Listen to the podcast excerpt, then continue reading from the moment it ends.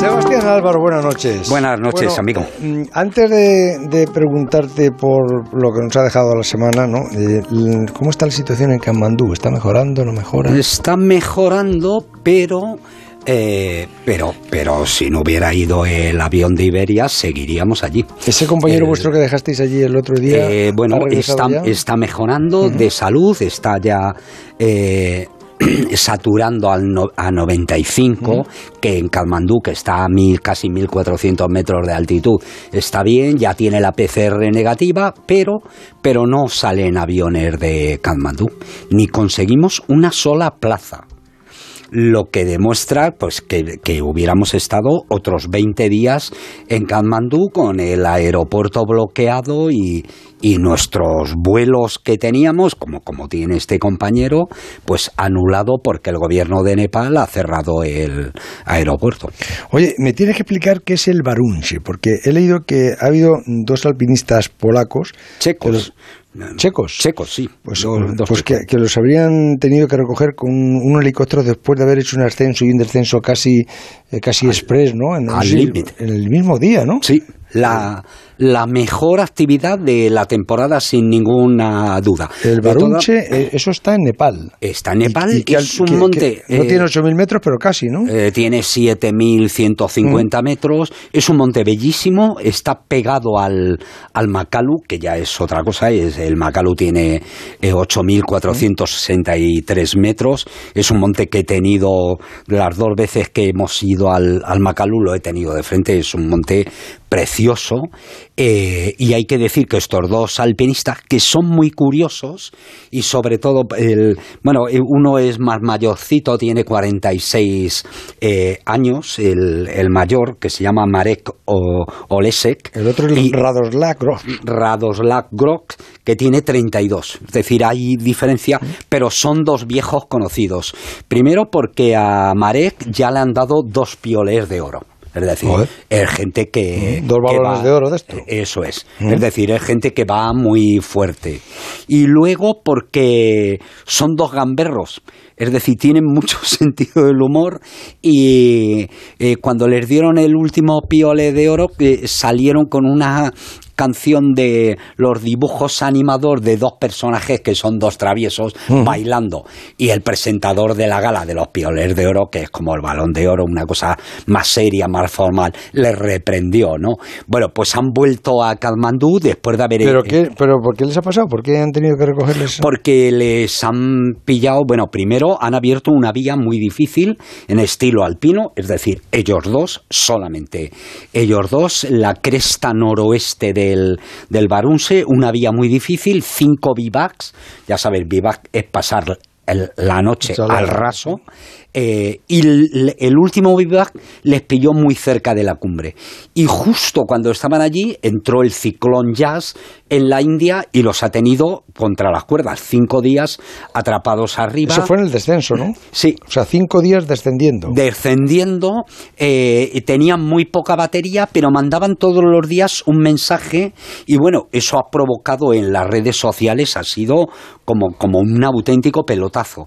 Porque los últimos mensajes era, llevamos cinco días sin comer ni beber, rezar por nosotros. Pero, coño, es decir, la cosa las han Pero si es posible mandar un helicóptero a pesar de rezar, ¿no? Eh, bueno, eh, cuando han llegado abajo los han recogido porque no podían salir caminando del campo base de la cantidad de nieve.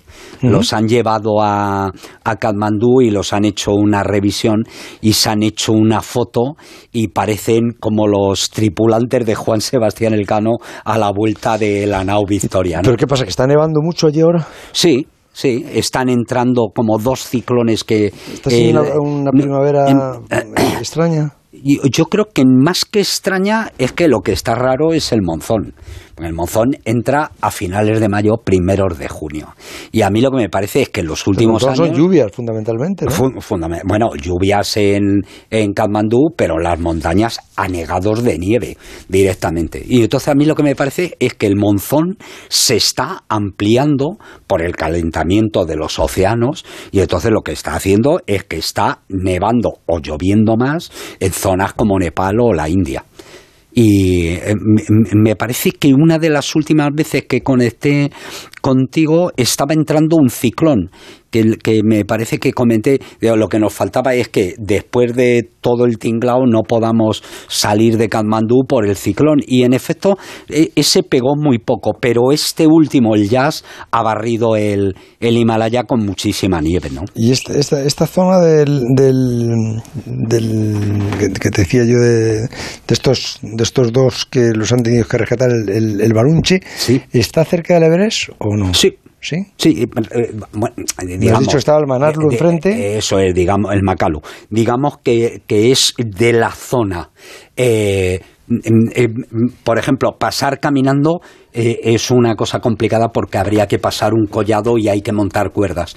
Pero si lo vieras desde el helicóptero, que yo lo estuve viendo porque lo estuvimos, lo estuve filmando con Javier, tú entras en un valle en el que ves el, el Amadablan, enfrente está el hay, Everest. Hay para filmar esto, eh, ¿qué haces? ¿Contratas un helicóptero tú para filmarlo tú? ¿Y cuánto cobra un helicóptero por, por ir a filmar esto? Pues le contratas por, ¿Qué le contratas? ¿Por una hora a lo mejor? Mm, eh, eh, depende. Eh, ellos te cobran por horas, pero por ejemplo, una vuelta que, que, hicimos, esto que te estoy diciendo, es decir, salir de Nanche Bazar, inmediatamente tienes el Cantega, el Amadablan, el Lose, el Nupse, el Everest y, el Macalu. ¿En cuánto tiempo se hace eso? Eso se hace, lo hicimos en unos 25 o 30 minutos. Sí. ¿Y por eso que te cobran un helicóptero por sobrevolar hasta allí? 1.300 euros aproximadamente. Más o menos como aquí, entonces. Sí, sí, sí con buenos helicópteros. El, uno de los últimos de, los que se fabrican aquí en, en, Albacete. ¿Qué cobran a eso? ¿A unos mil y pico euros la, media hora? Unos 2.500 euros, 2.550, 2.600, 2.700 la, la hora. Puedes negociar, que es lo que hice yo, porque había más gente del grupo que quería también dar una vuelta. Yo quería filmar con Javi los dos cámaras, pero lo que hice es, digo, bueno, pues hagamos este mismo itinerario un par de veces y negociamos el paquete. ¿Y cómo, cómo filmas? ¿Atándote en la, barandilla del helicóptero? No, tiene en este caso el helicóptero lo que tenía era a derecha e izquierda una ventana, mm. no muy grande, pero suficiente para, abrirla y sacar la cámara y luego vas hablando con el piloto de tal forma que si tú vas a la izquierda y esa es la luz que quieres, le vas diciendo al piloto, oye, llévame por la derecha para sacar el Everest o, demás. ¿Hay mucha gente ahora en el, en el Everest que siempre os quejan no, están, están cerrando, pero sí ha habido mucha gente. Más de 400 personas en una cola el otro día camino de la cima del Everest. Es un auténtico escandalazo. yo ni lo quiero comentar aquí. Pero bueno, pero ¿por qué al revés? A mí me parece fantástico, joder, que haya 400 personas en la cola del Everest. Cuando, joder, fíjate qué, qué afición estáis consiguiendo que cada vez Eso no es afición ni es la, el tipo ¿Eso de cómo lo que nosotros queremos. Por, qué os molesta tanto a vosotros que vaya tanta gente al Everest? Bueno, primero por el impacto medioambiental. Joder, ¿no, no, podéis ir vosotros? No, no, no. Entonces, ¿quién puede ir al Everest para que no os cabree? No, no, yo, vamos a ver. Primero, yo ya no voy a ir al Everest mientras esto esté así. y porque ya has ido. ¿eh? Pero hay gente que dice, yo quiero ser como se va Álvaro y me gustaría ir al Everest. Pues entonces no, no vayas al Everest. lo mismo que hacíamos nosotros, te ponías a cola. A nosotros en 1987 el permiso del Everest nos costó tres años, porque solamente daban un permiso por ruta. Tú podías elegir eh, o ir la ruta normal o otra, pero ahora no va de eso. Ahora lo que tú quieres sacar un permiso al Everest y no puedes, tienes que ir a una agencia y pagar.